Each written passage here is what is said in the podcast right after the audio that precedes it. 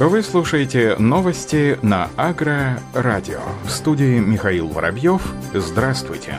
Правительство заинтересовано в развитии тепличного овощеводства на Дальнем Востоке. В ходе совещания президента Владимира Путина с Кабмином премьер-министра Михаил Мишустин отметил важность разработки механизма господдержки проектов по строительству и модернизации тепличных комплексов в Дальневосточном федеральном округе. По его словам, в регионе самый низкий уровень развития тепличного хозяйства и сильная зависимость от импорта, следует из стенограммы, опубликованной на сайте Кремля. Об этом сообщает Агроинвестор. Также Мишустин обратил внимание на низкий уровень газификации регионов округа. По его словам, правительство прорабатывает вопрос финансирования региональных программ газификации. Также в регионе необходимо наладить стабильное энергообеспечение. Напомним, две недели назад Мишустин посетил с рабочим визитом тепличный комплекс в Анадыре, Чукотский автономный округ, где выращиваются зелень и огурцы. Тогда глава правительства подчеркнула, что в регионе должны быть местные овощи. Отраслевые аналитики ранее неоднократно отмечали, что основная проблема Дальнего Востока – электроэнергия и газ. При необходимости досвечивать агрокультуры большое число часов в году, себестоимость томатов и огурцов становится очень высокая, из Китая идет довольно дешевый импорт. Таким образом, отмечает эксперты, местное производство неконкурентоспособно. Вопрос развития тепличного комплекса на Дальнем Востоке встал особенно остро после роста цен на овощи зимой того года из-за сокращения импорта китайской продукции. Тогда и было поручено Минвосток развитию Минсельхозу разработать программу повышения продовольственной безопасности в округе.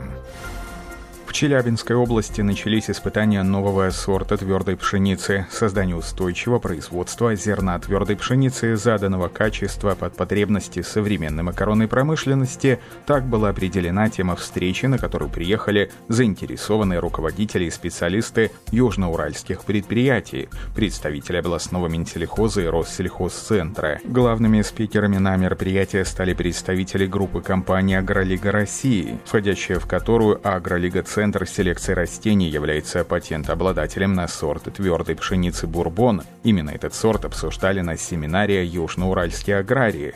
Госиспытание сорт прошел в 2019 году, а в текущем году включен в Госреестр селекционных достижений.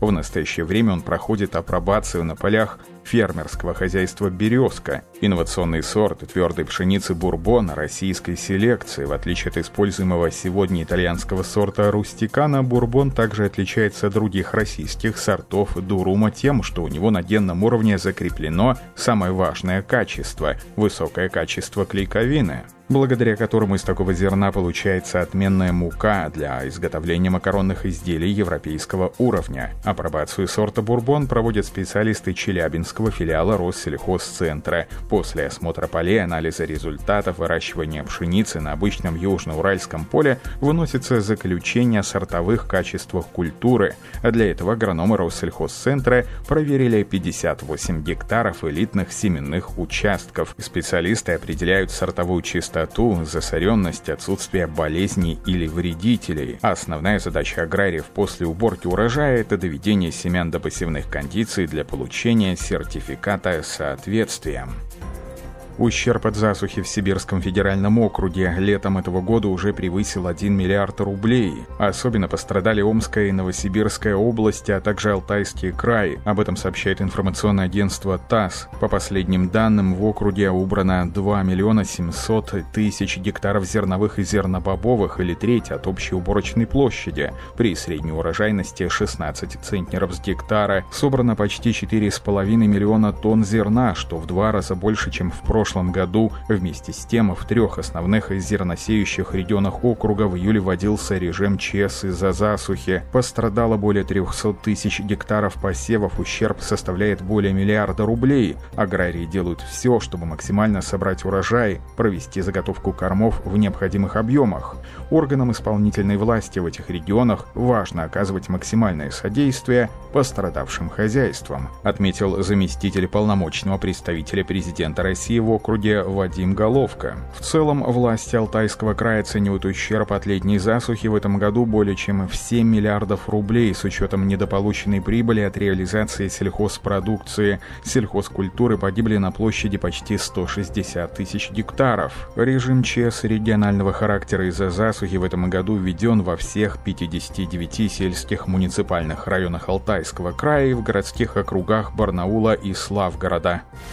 Минсельхоз России разработал законопроект о страховании чрезвычайных ситуаций. Проект вносит изменения в закон о господдержке в сфере сельхозстрахования и предполагает введение нового типа договора о страховании на случай чрезвычайной ситуации. Новый тип договора страхования предполагает страховое возмещение аграриям расходов на производство растеневодческой продукции при потере урожая вследствие чрезвычайной ситуации по факту официального объявления региональными властями режима ЧС. Кроме того, Минсельхоз предлагает увеличить размер субсидии на уплату части страховой премии по риску утраты урожая сельхозкультур, а также гибели посадок многолетних насаждений в результате ЧС природного характера. Таким образом, уровень субсидирования по договорам страхования может быть расширен с 50 до 80%. Ведомство рассчитывает согласовать и внести указанные поправки уже в текущем году, что позволит приступить к реализации обновленного механизма в 2021 году.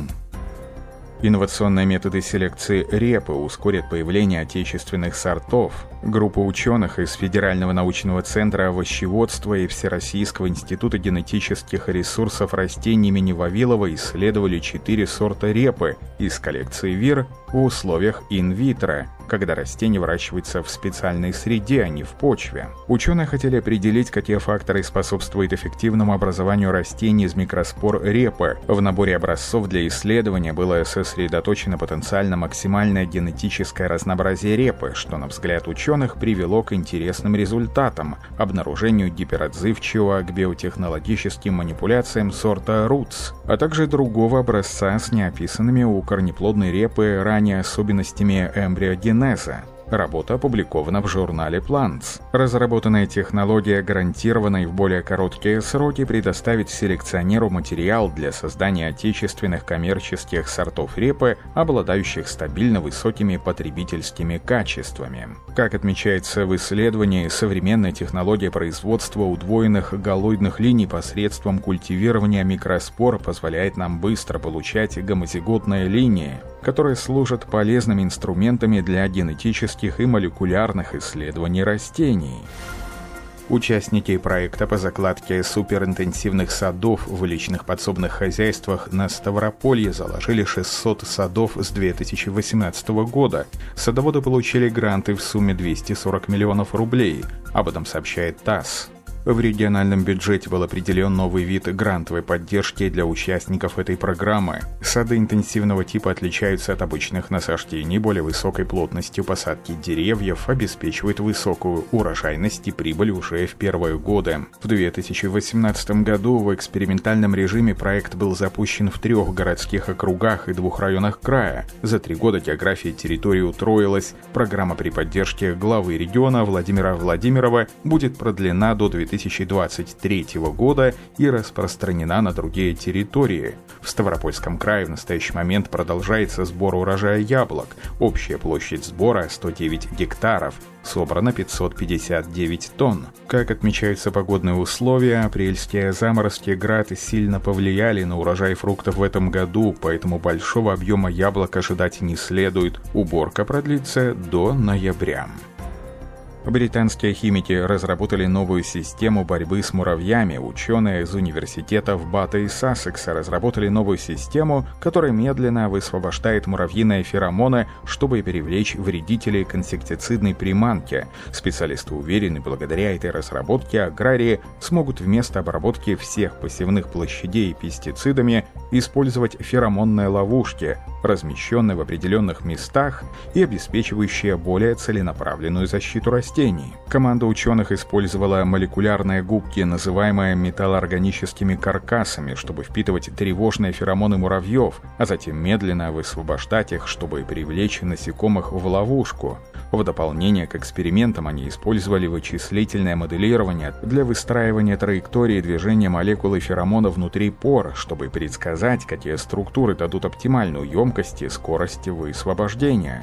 Они обнаружили, что изменяя химические группы в базовой структуре, можно регулировать скорость высвобождения феромонов, так что химические вещества могут высвобождаться в течение нескольких месяцев, а не дней. Полевые испытания системы показали, что заряженные феромонами ловушки оказывают желаемый эффект, привлекая муравьев в ловушку.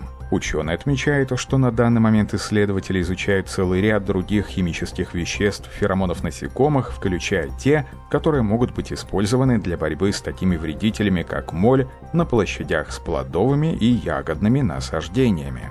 На этом все. Оставайтесь с нами на глав агронома.